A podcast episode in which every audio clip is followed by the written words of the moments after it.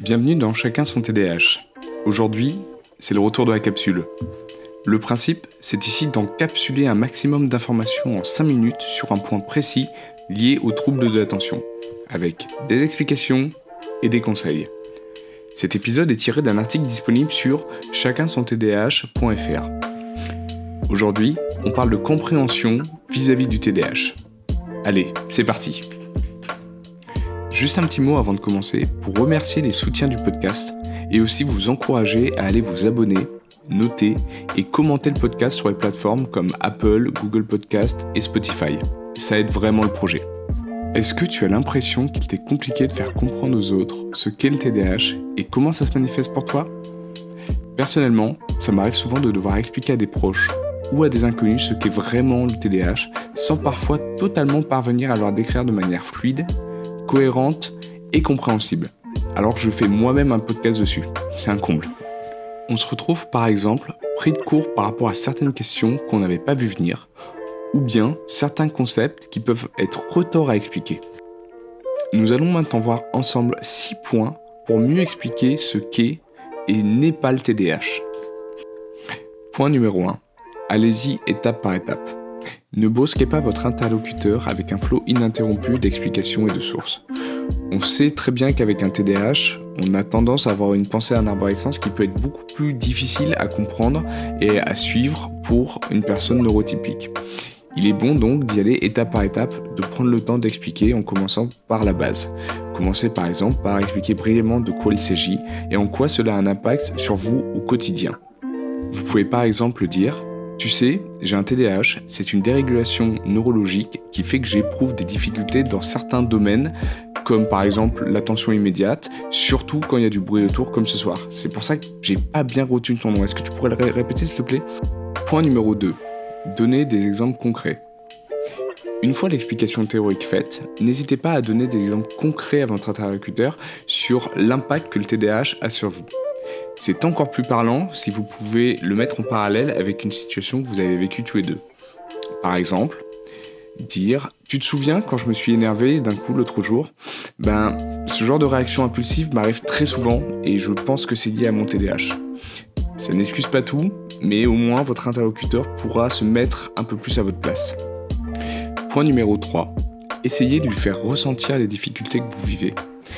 Toujours dans l'idée de prolongement du point numéro 2, il est important que la personne en face de vous puisse pleinement comprendre la situation que vous vivez au quotidien et les difficultés qui vont avec.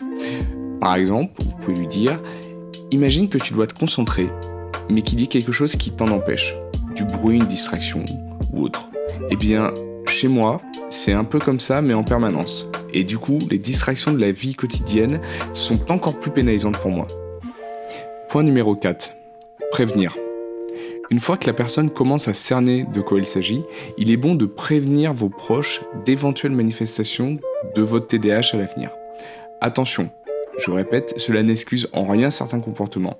Il ne s'agit pas ici de dédouaner toute responsabilité, mais de prévenir les gens afin qu'ils soient plus aptes et tolérants à votre égard sur certains sujets. Par exemple, vous pouvez dire du coup, je te promets de faire attention à ne pas arriver en retard, mais voilà, sache que parfois ça m'arrive et j'espère que tu ne m'en voudras pas. Point numéro 5. Dédramatiser la situation. Rassurez la personne en face de vous en essayant de dédramatiser. Il faut absolument éviter de donner la sensation que vous vous apitoyez sur votre sort ou alors que vous trouvez une excuse en permanence par rapport à vos problèmes du quotidien.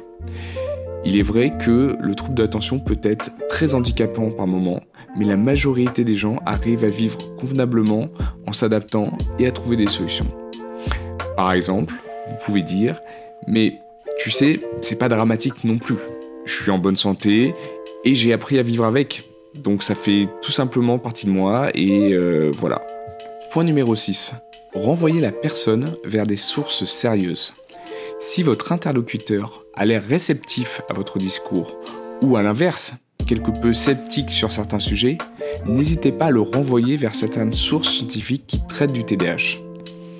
En effet, beaucoup de personnes ont encore du mal à concevoir ce trouble comme étant quelque chose de réel. Par exemple, vous pouvez dire Si tu veux, je t'enverrai un article qui explique cela bien mieux que moi avec des sources détaillées. Voilà, c'est tout pour cette capsule. J'espère que ces quelques conseils vous aideront à mieux décrire ce que vous sentez la prochaine fois qu'on vous posera des questions sur ce sujet. J'espère que cela vous sera utile et que vous pourrez mettre en pratique ces quelques conseils. Ceci n'est en rien une vérité universelle. C'est juste le fruit de mon expérience et des échanges que j'ai pu avoir avec d'autres neuroatypiques. N'hésitez pas à partager avec moi ce que vous en pensez, si vous êtes d'accord ou non, et quelles techniques vous utilisez. Je serais curieux de savoir vos astuces. Merci à tous ceux qui partagent et font connaître le podcast autour d'eux. Pour que le podcast continue de prospérer, j'ai vraiment besoin de votre soutien. Chacun son TDAH est un podcast indépendant, disponible sur toutes les plateformes. À très vite